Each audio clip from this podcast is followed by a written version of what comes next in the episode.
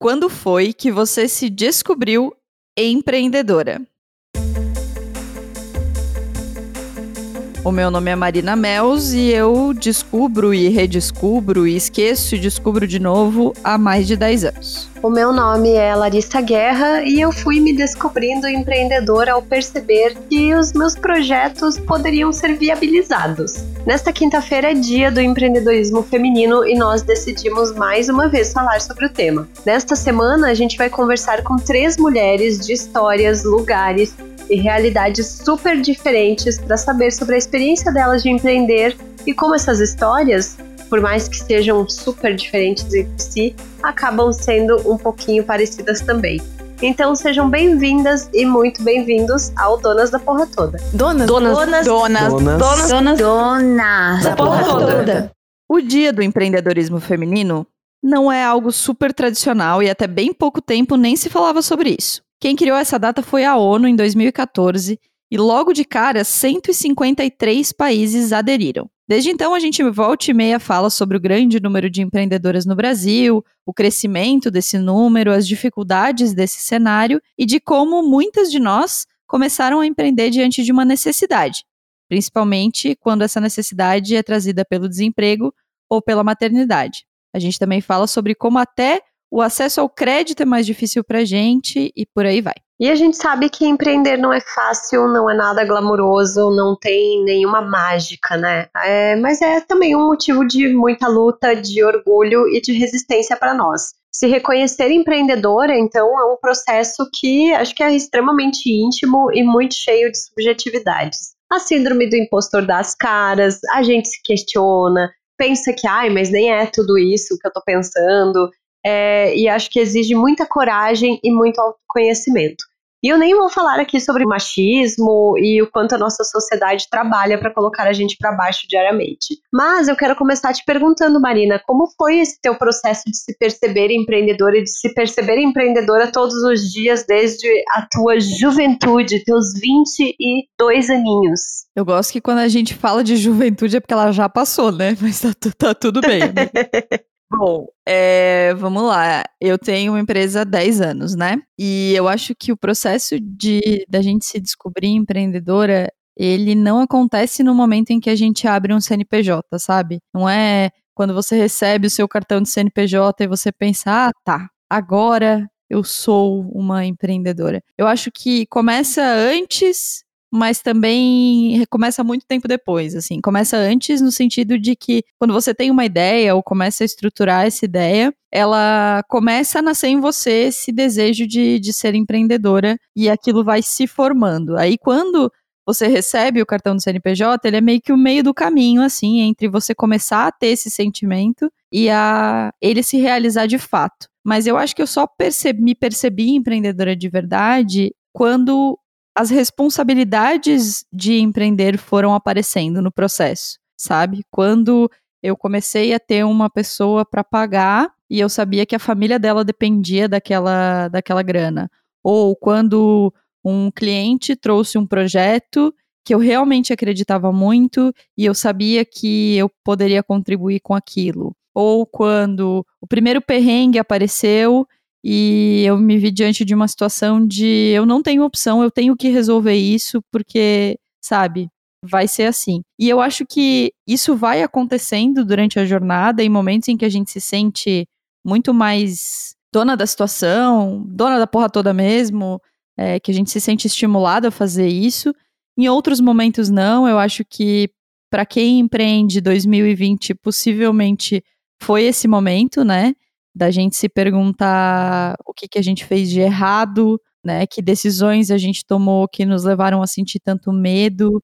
Financeiramente, eu acho que muitas empreendedoras e, e, e mulheres com as quais eu converso sentem que precisam de um outro tipo de visão, de um outro tipo de planejamento, precisam estar mais preparadas para esse tipo de situação. Então eu acho que empreender é uma coisa que é um sentimento, se sentir empreendedora é um sentimento que ele oscila, mas ao mesmo tempo ele, de uma certa forma, traz um, um desejo, um desafio de fazer mais. E o que eu acho muito louco sobre isso é que é muito raro que você encontre um empreendedor ou uma empreendedora que só pensem em um negócio ou que nunca tenham pensado em ter um segundo negócio. Porque é meio tatuagem, assim, sabe? O barato vicia, é uma coisa que dói, dá ansiedade, você não sabe como vai ser, mas ao mesmo tempo você tem vontade de fazer mais. Então, não sei exatamente qual foi o momento que eu me senti empreendedora e também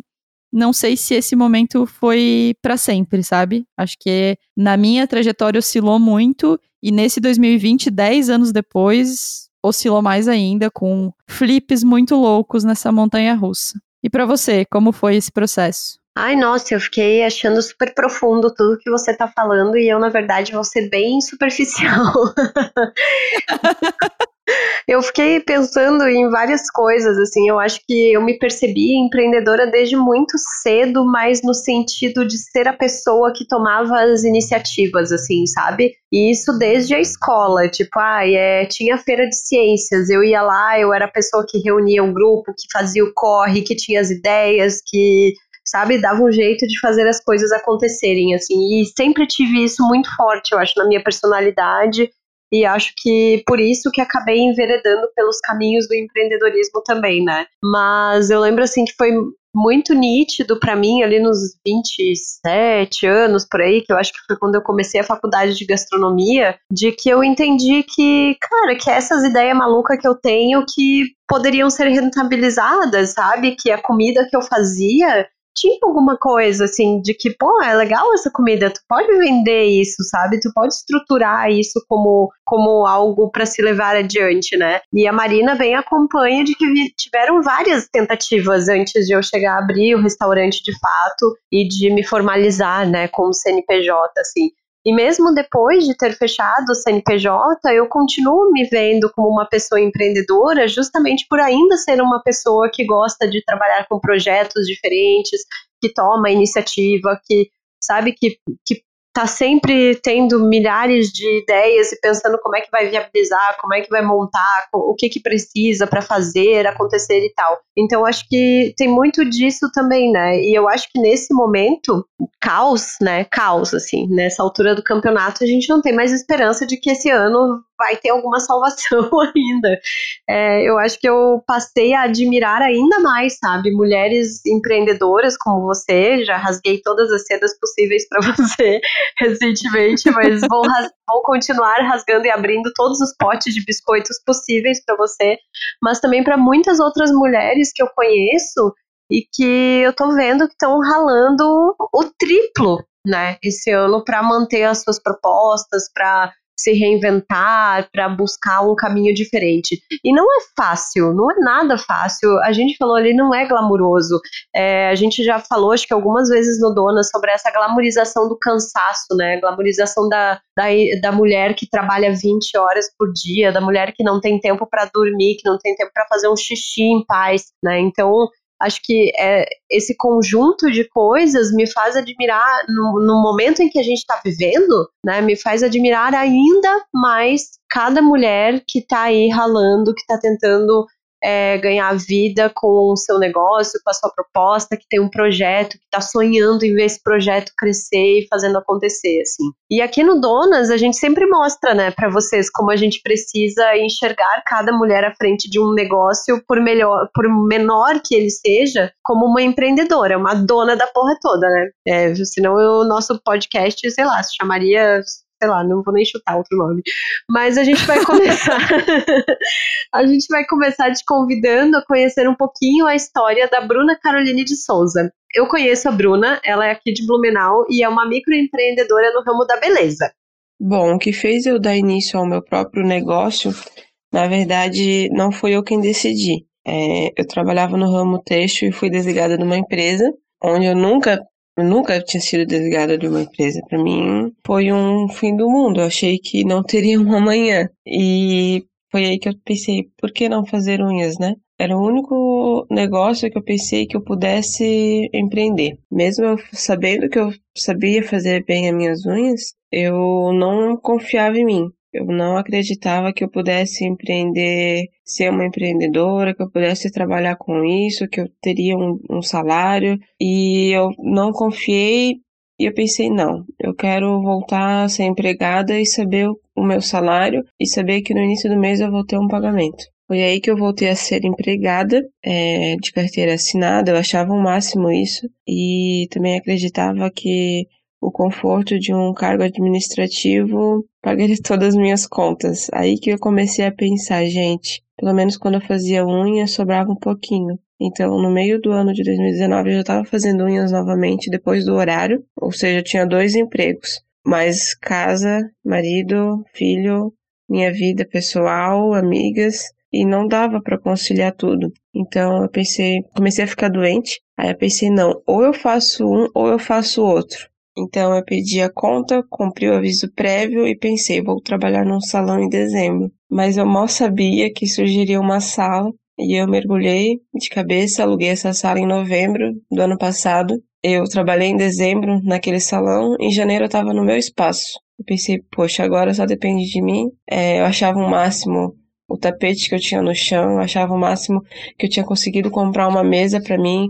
Foram poucas clientes que vieram comigo lá do outro salão, mas as que vieram estão comigo até hoje. Daí veio a pandemia e eu pensei, pronto, acabou com todos os planos que eu criei para 2020. Porém, graças a Deus, eu superei muitas expectativas. Eu acredito que a pandemia foi super válida para o meu crescimento. Eu tive tempo para investir em curso, para saber qual que seria meu diferencial, conquistar novas clientes e o, o resultado disso tudo é, eu devo também às pessoas que me incentivaram, às pessoas que apontaram quais seriam as minhas dificuldades. Então, eu amo o que eu estou vivendo, eu amo o resultado do meu esforço e eu me tornei a pessoa que eu nunca acreditei que eu seria, uma empreendedora. Isso é minha realização, assim, eu nunca acreditei em mim e hoje eu vivo isso. Ah, eu acho que o processo da Bruna é muito bonito porque ela tem muita clareza sobre fases, né, que ela viveu para descobrir esse empreendedorismo. Então, de ter esse ímpeto de querer empreender e aí por uma insegurança financeira que existe e que eu acho que é muito importante que quem quer empreender tenha clareza, né, que esse risco existe mesmo. Ela ter voltado para o mercado de trabalho e depois ter redescoberto o empreendedorismo e agora ela afirmar que ela é uma empreendedora, né?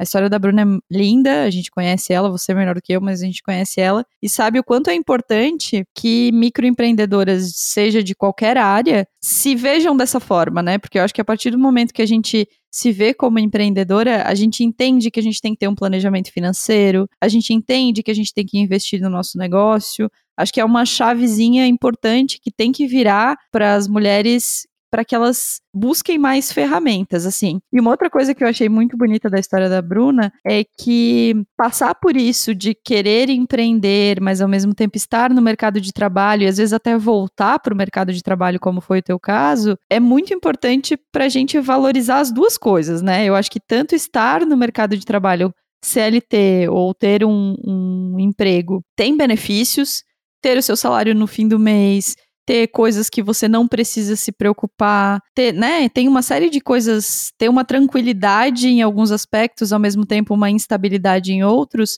Empreender também tem o seu lado muito bonito, mas também tem o seu lado difícil. Então, está, viver essas duas realidades é, numa trajetória profissional faz com que a gente valorize as duas chances, as duas oportunidades de maneiras diferentes, assim. E a Bruna faz isso muito bem. Eu gosto muito, muito, muito da história dela. Não, e é incrível, né? Eu lembro muito da época em que ela estava ali com essa inquietação, assim, do, ela trabalhava é, na escola onde eu tinha o um restaurante e aí a gente conversava muito, trocava muita ideia e ela, ai, Lari, não sei, sabe, tentando lidar com aquela insegurança e a gente, não, Bruna, se estrutura, vai dar certo. E eu lembro que desde o começo a preocupação dela foi de se formalizar, sabe? Ela, é exatamente como tu falou, ela se reconheceu empreendedora e entendeu que era importante, sabe? E, e procurar um MEI, é, até para conseguir, de certa forma, buscar crédito para ter o equipamento que ela precisava. E ela acabou, quando ela achou a sala dela, foi incrível, assim, ela tava, sabe, brilhando, assim, ela tava plena, total, assim, foi, eu lembro muito desse dia, assim, dela falando como ela tava montando e de como essa fidelização é importante, né? Porque, como ela disse, ela tem clientes que vêm de outras cidades, é, para mim não é exatamente perto o, o espaço dela, mas eu faço questão, sabe? Por mais que, ah, eu não vou todo mês e tal, mas eu faço questão de ir e de divulgar o trabalho dela, de dizer, meu, é incrível o que tu tá fazendo, é muito bom, assim, é muito, sabe, é foda, é importante. Então, acho que você, se você tem uma amiga que tá aí tentando montar o seu negócio, que tá começando, acho que a gente cansa de falar, né, que tem que prestigiar, que tem que apoiar, que tem que é, divulgar, custa zero reais para você divulgar, às vezes, no seu Instagram, o negócio da tua amiga que está começando, né? E acho que muito legal como a Bruna não duvidou dessa trajetória dela, como ela viu que ela tinha esse aprendizado, de que ela teve o CLT, e aí, de repente, ela, não, de fato, eu acho que eu quero e eu vou seguir nesse caminho. Então, cara, é incrível. Saudades, Bruna. Você falou uma coisa bem importante que é de vibrar junto, né? Super. Acho que amigas, ter, ter uma rede que vibra junto é muito legal. Bom, depois dessa história incrível da Bruna, que vocês já perceberam que a gente adora, nós vamos te apresentar a Daniele Baroni. Ela é de Varginha, Minas Gerais, e ela se descobriu empreendedora depois de muitos anos dividida entre a pedagogia e os cafezais da família dela. O sotaque dessa mulher, vocês se preparem, porque vai assim, ó, sair um melzinho da doçura desse sotaque no fone de vocês e o aprendizado dela é muito massa. A trajetória dela é incrível. Fala aí, Dani. A minha, a minha história, né, na área do café, ela já vem é, um histórico familiar, né, de, de bisavós, avós, meus pais, né, tios, toda a minha família envolvida no meio do café. Então, posso te dizer que praticamente eu nasci embaixo de um pé de café. sempre gostei de estar na roça, de ir, de acompanhar meus pais, mas eu nunca me vi trabalhando com o café em si.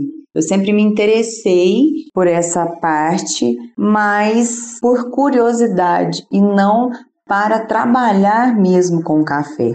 E aí eu fui na administração. Aí eu fiz administração de empresas, mas ainda não estava feliz.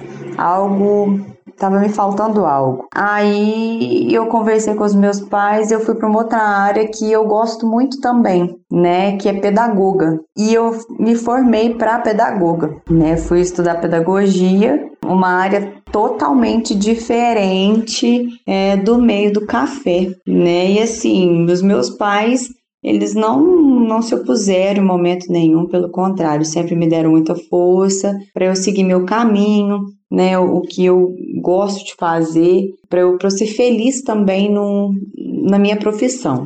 Para eu estudar, para eu fazer a pedagogia, eu precisei trabalhar para poder ajudar na, na parte financeira, né? Para pagar a faculdade e todas as outras coisas. E um tio meu, o Romero, é, me contratou para trabalhar para ele. Ele tem uma fazenda de café. E eu fui trabalhar para ele na área administrativa e também como motorista. E nesses quatro anos e meio, eu fazia tudo dentro da fazenda, né? Dirigia trator eu cuidava do terreiro de café, eu também ficava na máquina, eu fiz vários cursos, é, tirei a carteira D, né, de, de ônibus, porque ele tinha um ônibus e na época de safra eu levava os funcionários de ônibus, né, para poder colher o café, os safristas, eu levava e buscava no final do dia, eu recolhia, né, o café, à tarde, contratou mais os funcionários, dava ficha, né, que é o que fazem, né, na época lá. Então, assim, eu totalmente envolvida, mas não me via nessa profissão. E eu focada nos estudos para pedagogia né? vamos ser professor ou pedagoga e fazendo as duas coisas com muito amor, tanto o café quanto a faculdade de pedagogia. E nesse tempo eu tirei a carteira de carreta também, porque eu dirigia muito caminhão né, quando os cafés já estavam prontos na fazenda, eu que transportava os cafés para a cooperativa. Eu sempre buscava mudas em três pontos na região para poder plantar. Assim, eu fiz muitas coisas, então isso estava no meu sangue, mas eu não enxergava dessa maneira que ali era o, o meu caminho. Então, me formei E aí eu saí do meu tio e fui para a parte de pedagogia e, e segui minha carreira e comecei e deixei assim a parte entre aspas, vamos dizer assim, o café de lado e me foquei nos meus estudos. Mas as coisas foram caminhando de uma maneira que eu sempre ajudei minha família, independente da minha profissão. E, e isso foi tomando uma proporção que hoje, né, no, nos dias atuais, eu e o meu irmão eu continuo ainda como pedagoga, porém eu estou mais focada na parte do café. Eu e meu irmão é, começamos em 2019, né, o ano passado, algumas mudanças. A minha mãe, ela herdou o pedacinho de chão que nós temos com tanto carinho que os meus bisavós compraram, que foi o primeiro pedacinho aonde fez toda a história familiar. E aí nós começamos a pensar num projeto é, de como inovar, de como mudar, do que, que a gente poderia fazer diferente. Eu e meu irmão, como a, a quarta geração, é, buscando também formas para melhorar a questão do, dos cafés, o que, que podemos fazer para o ano que vem. Então, assim, é uma rotina intensa né? Eu fico, eu entro em contato com as pessoas de cafeteria, como a parte, por exemplo, para a gente poder tentar fazer negócios, né? Eu estou tentando levar o nosso produto para outras pessoas, né? Então, assim, o meu dia a dia está sendo esse no momento. E os meus maiores desafios começaram no meu trabalho com meu tio Romero. Por eu ser mulher e como eu gerenciava todo mundo, é, eu que fazia a contratação dos safristas, eu recebia café, eu fazia o pagamento, então era tudo diretamente comigo. Eu tive resistência da parte masculina, né? É, não, uma mulher, uma mulher não pode executar. É, às vezes até chegava ao ponto assim de, de ficar com, com cara torcida, vamos dizer assim, para mim, é, quando eu ia receber café, ou ia fazer pagamento, ou passava no ponto para poder pegá-los para levar para trabalhar assim, são, são, são várias coisas, pequenos detalhes do dia a dia mesmo ali, que você encontra dificuldades, até assim, na, na sua visão, é, na opinião que você quer dar, é, muitas das vezes não era valorizada e não era ouvida, justamente por eu ser uma mulher. Eu já senti todos os meus desafios ali e eu consegui superar todos. Eu consegui mostrar para todos é, da fazenda, os funcionários, a minha capacidade. Tudo que eu opinava ou eu falava, eu sentia uma resistência, eu nunca debatia. Eu ouvia e eu não falava nada. Eu apenas executava e mostrava. Eu provava para as pessoas que elas estavam erradas. E, e no entanto, que chegou no, num período que os próprios funcionários já viam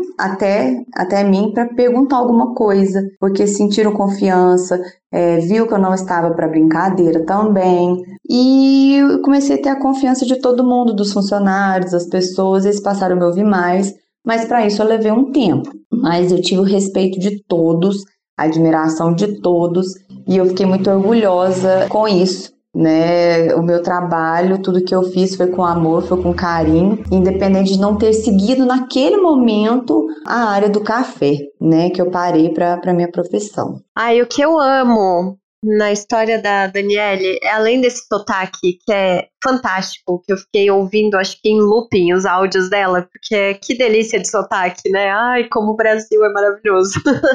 Sim, olha isso, Ai. gente. Olha que episódio lindo, cheio de gente diferente. Ai.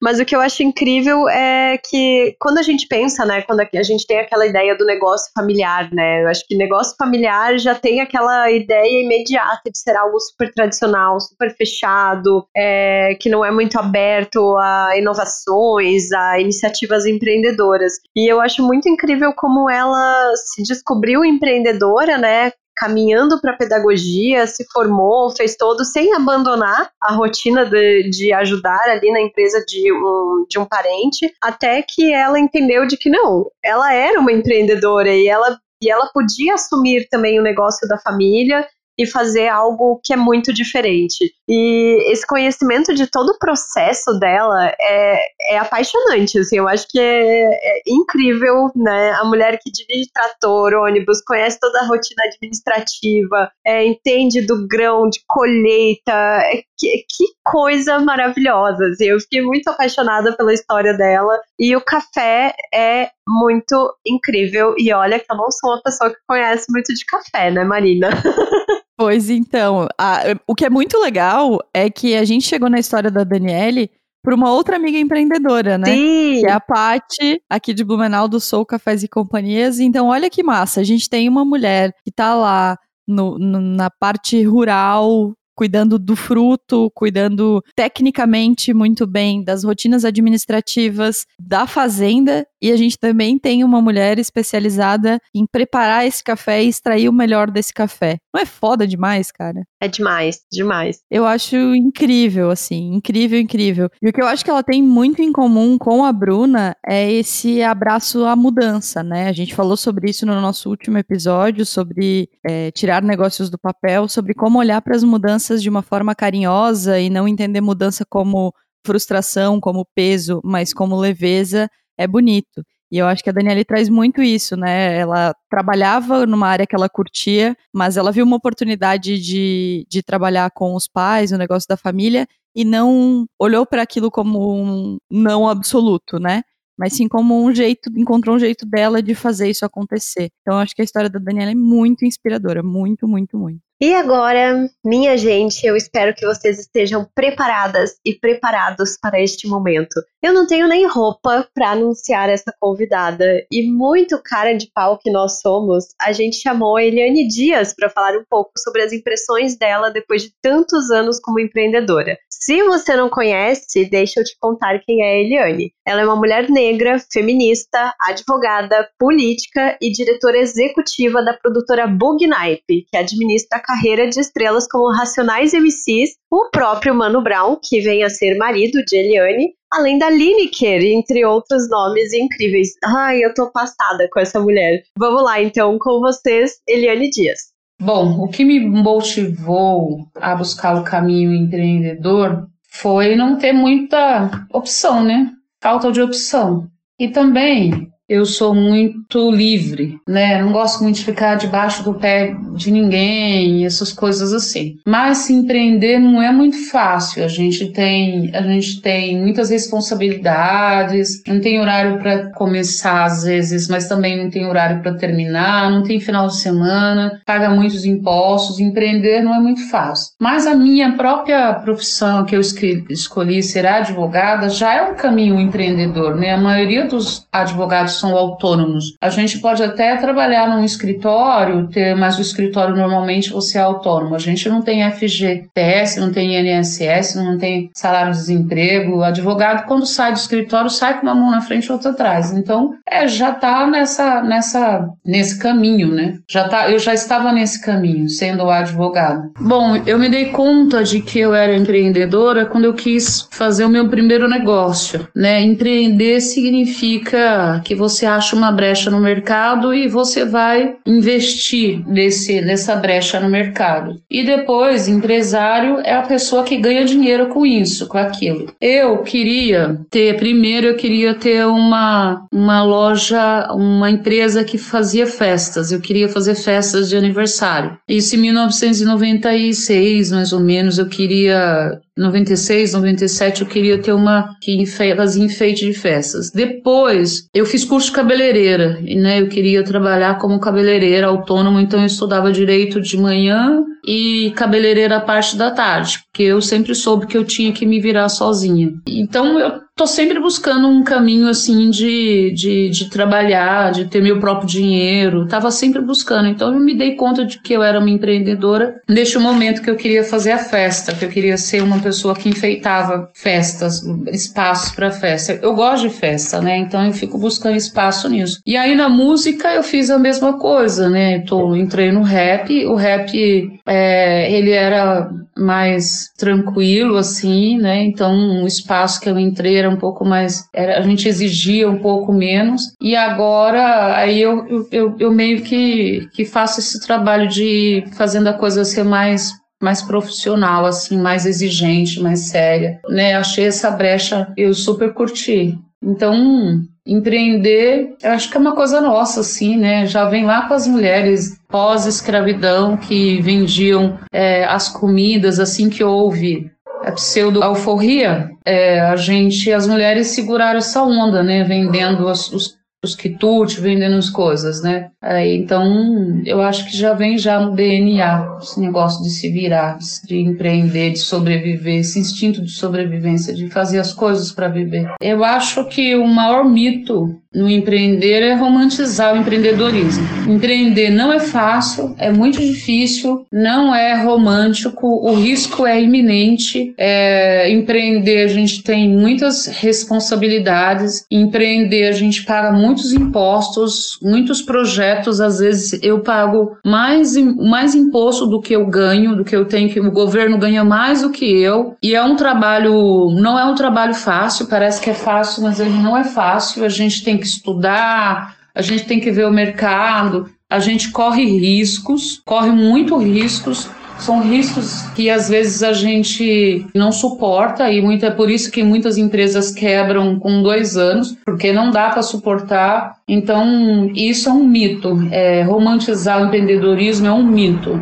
não é fácil, é puxado, é necessário porque a gente tem que buscar outros caminhos. É, é uma tendência, né, devido ao alto índice de desemprego, mas se eu tivesse, se eu tivesse a autonomia que eu tenho e ganhasse é, um pouco mais do que eu ganho, eu não gostaria de ser empreendedora, não. Eu gostaria muito de ser uma pessoa que, que tinha horário para entrar, horário para sair, não tem responsabilidade, tanta responsabilidade. A gente não, não, não, não fica num mar de rosa, não. Eu acho que o maior mito é esse. O maior desafio de desafio para mim, mulher preta empreendedora, foi ter credibilidade. As pessoas não dão credibilidade para mulher preta. E a gente tem que fazer tudo três, quatro, cinco vezes para poder mostrar que a gente está fazendo é o certo, que a gente está certa, que tem, que pode confiar, que vai dar certo. E isso é uma coisa muito da chata. É muito chato a gente ter que ficar fazendo quatro, cinco vezes a mesma coisa para as pessoas confiarem na gente. Então, meu maior desafio é ter credibilidade, né? E, e, mesmo com as pessoas que eu trabalho, às vezes eu tenho, às vezes eu tenho dificuldade que elas confiem em mim, que, dê, que me deem credibilidade. E aí ficam me, me, me, me, me colocando à prova o tempo todo ficam pedindo opiniões para outras pessoas. Às vezes eu dou uma, uma eu faço uma fala, eu, eu, eu, tomo uma decisão, a pessoa vai lá por cima e toma outra, e aí depois quebra a cara, aí volta para mim, entendeu? Então eu fico bem chateada com esse negócio assim da falta de credibilidade que as pessoas dão. E eu falo mulher preta pelo fato de que quando as mesmas pessoas vão falar com mulheres brancas ou com homens brancos, elas, elas entregam a vida na mão. Elas dão total credibilidade, mesmo que aquilo não seja bom para ela, ela não, a pessoa não julga, não bate tão forte, né? E no caso, pra gente, é, batem forte, pegam pesado, sabe? Esse ainda é o um, um, meu maior desafio no, empreender é ter credibilidade. Esse é o maior desafio. O que muda quando você, quando mais mulher puder escolher o caminho como uma escolha e não como uma necessidade, vai ser o prazer, né? É mais prazeroso. É, eu vejo os artistas, artistas, cantoras, elas fazem o que fazem por prazer e não por necessidade, muitas das vezes, porque ser cantora, ser artista não é uma coisa fácil. E elas fazem porque dá muito prazer. Então eu acho que o que muda é o prazer, é a vida mais saudável, é a felicidade, sabe? É, é o respirar, é o não fazer por obrigação. O que muda é isso. Quando você faz por necessidade é uma coisa, e quando você trabalha por prazer é outra coisa. Ai, gente, assim, eu sou apaixonada pela Eliane, já vi todas as entrevistas possíveis dela no YouTube, no, no Google, e sugiro que você faça isso antecipando Mesa de Bar. Faça isso por você, jogue o nome dela nessas plataformas, leia a história da Eliane. Ela escancara coisas muito doloridas sobre a sociedade que a gente vive e sobre como uma mulher negra tem uma trajetória realmente muito mais cheia de desafios. Cara, eu queria falar de tudo, assim, acho que a experiência dela enquanto empreendedora também é, se relaciona muito com a mudança, né? De fazer outras coisas, de trabalhar com música, não ter sido uma opção desde o começo. Ela já é, optou por parar de trabalhar para cuidar dos filhos, depois voltou, empreendeu, fez faculdade depois que eles tinham nascido. Então, eu acho que a Eliane ela é o supra-sumo da mulher que a gente tem que olhar como um puta de um exemplo, assim, de que abraça a mudança, de que olha para a carreira dela com múltiplas possibilidades e tem, de que faz trabalhos sociais incríveis, de faz mulheres crescerem com ela. Foda, cara, foda. Tô com o braço arrepiado aqui e eu acho que a gente precisa de mais Elianes na mídia, a gente precisa de mais Elianes falando pra gente sobre empreendedorismo sem romance, mas também pra gente olhar para exemplos muito vida real, assim, que são vida real, que tem uma história que poderia ser a história de todas nós, assim. Ela é foda, foda, foda, foda. É, quando você falou das entrevistas dela, eu lembro de uma e acho que você pode começar se você tá ouvindo, a gente não conhece a Eliane, pode começar por uma entrevista que ela deu para a revista TPM em 2015. Eu acho que essa entrevista é um bom caminho inicial, assim, para conhecer a história dela. E eu só vou assinar embaixo de tudo que tu fala, né, Marina? Porque de fato eu acho que, meu, que exemplo de mulher, que força. E junto de toda essa história vem a ligação dela com a política também, né? ela se, se vê como uma mulher política, uma mulher feminista, uma mulher negra, que está preocupada com o impacto do, do, da ação dela na sociedade, com o impacto dos artistas que a Bugnaip representa. Então, cara, é muito foda e eu espero, assim, que vocês tenham ouvido esse episódio com um quentinho no coração de conhecer histórias tão emblemáticas. Aproveitando também, né, o episódio, a gente está comemorando o dia do empreendedorismo feminino, que é dia 19, mas dia 20 é dia da consciência negra, né?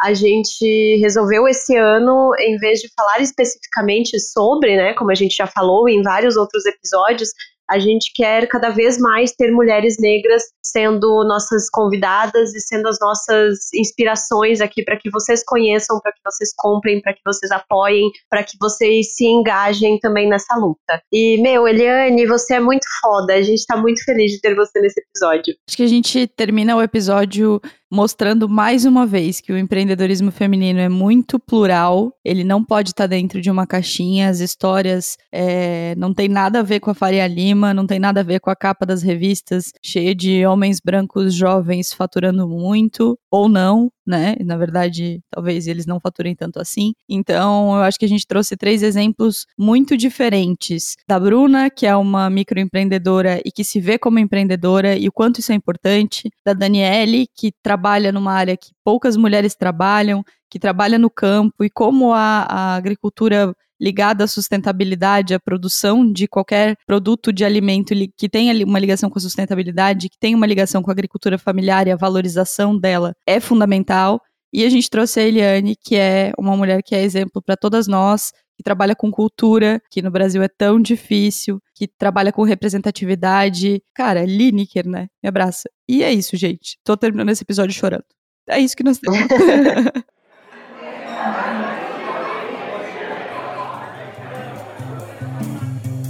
Então, minha gente, chegamos neste momento na mesa de bar, essa mesa de bar sofrida, sabe? Aquela mesa de bar de um dia puxado que você tem, porque, gente, olha. Vamos ter que contar isso, né, Marina? Que estamos gravando esse episódio em duas partes, porque simplesmente faltou luz na casa da Marina ontem. A gente ficou assim enfrentando milhares de perrengues tecnológicos. O computador da Marina não funcionava, depois o meu não funcionava, depois faltou luz. Aí hoje a gente foi gravar de novo, começou a dar problema, tudo de novo. Gente, Vocês sério. acham a vida da podcaster não é fácil, minha gente.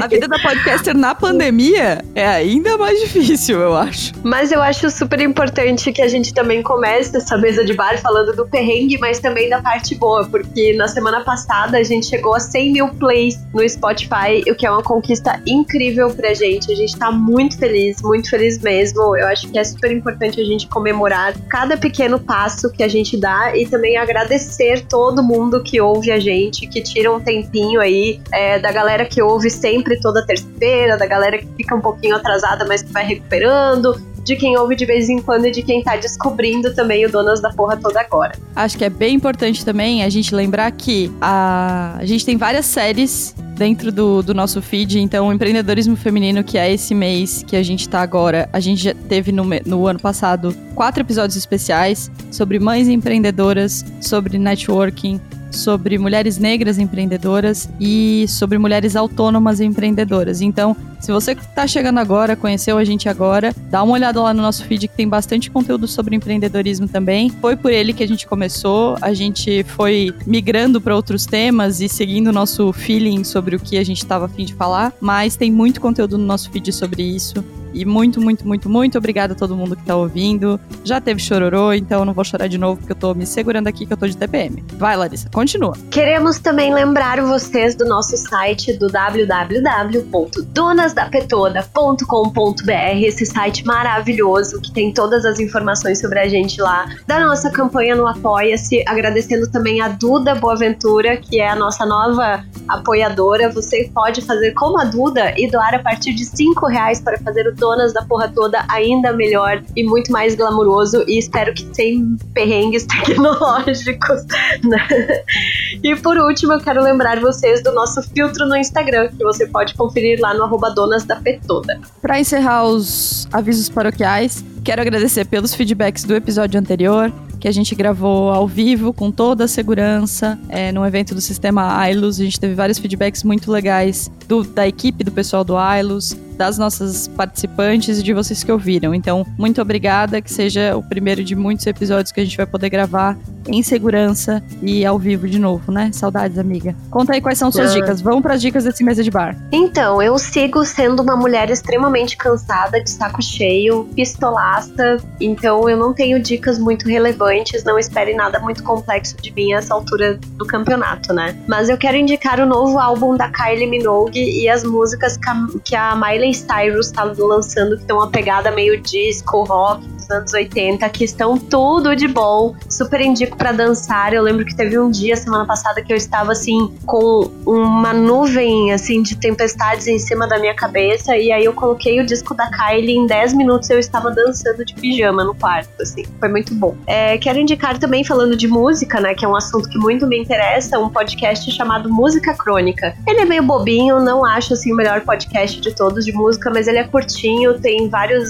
várias historinhas interessantes. E eu cheguei nesse podcast por conta de um episódio que eles fizeram sobre o álbum Rumors do Fleetwood Mac, que é um dos meus álbuns preferidos e que super viralizou nesse ano com aquela história do cara do TikTok lá descendo a, a rua de skate tá, enfim. E aí eu te indico também assistir qualquer coisa bobinha para sobreviver às notícias e a esse resto do ano que não tá sendo fácil. E eu estou neste momento, tipo, vendo Grace and Frank ao eterno, assim, em looping, porque eu acho que é uma das únicas coisas que eu consigo absorver neste momento. E aí, Marina? Ai, super tô contigo. Vamos lá. Tenho três sugestões de podcasts, todos feitos por mulheres, para que você ouça e fortaleça esse movimento movimento das mulheres na podosfera. O primeiro é de duas velhas conhecidas de quem acompanha a gente, né? Da Luciana Kiel e da Caroline Bruning, nossa Carol, a nossa psicóloga da série Quarentena Feelings. Elas lançaram um podcast muito legal que chama Sex and the Flicks. Elas e é ótimo. É ótimo. Elas conversam sobre filmes é, e a participação das mulheres nesses filmes por um viés cinéfilo, né? Já que a Lu escreve sobre cinema há muito tempo, com uma pegada também de psicologia que a Carol traz. Então é muito divertido divertido, eu tô adorando.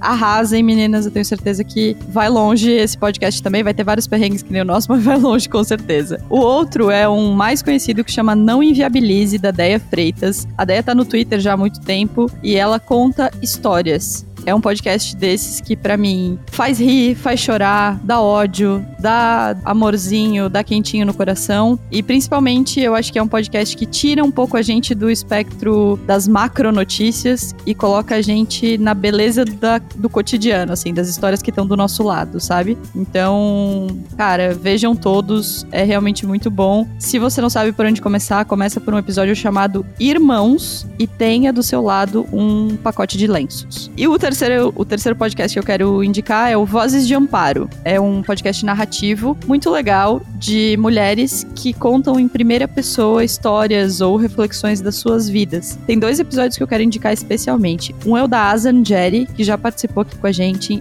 que é tudo, é uma mulher maravilhosa. Ela já participou aqui com a gente indicando livros de mulheres negras. E o outro é, é da Cris Lisboa, também conta a história dela de um jeito muito especial. E, para finalizar, reforçando o que a gente falou no final do episódio, procure Eliane Dias no Google, procure Eliane Dias no YouTube, procure Eliane Dias em qualquer lugar. Saiba mais sobre essa mulher. Vamos enegrecer as referências, vamos olhar para essa mulher como a potência que ela é e vamos tentar ser mais como ela nessa vida. E é isso então, Marina. Meu Deus, não acredito que a gente terminou esse episódio, amiga. Socorro! É. Gente, parabéns você, mulher empreendedora aí, né? Vamos comemorar também o dia 19, acho que é super importante e estamos juntas Contem com a gente sempre. É isso, um beijo.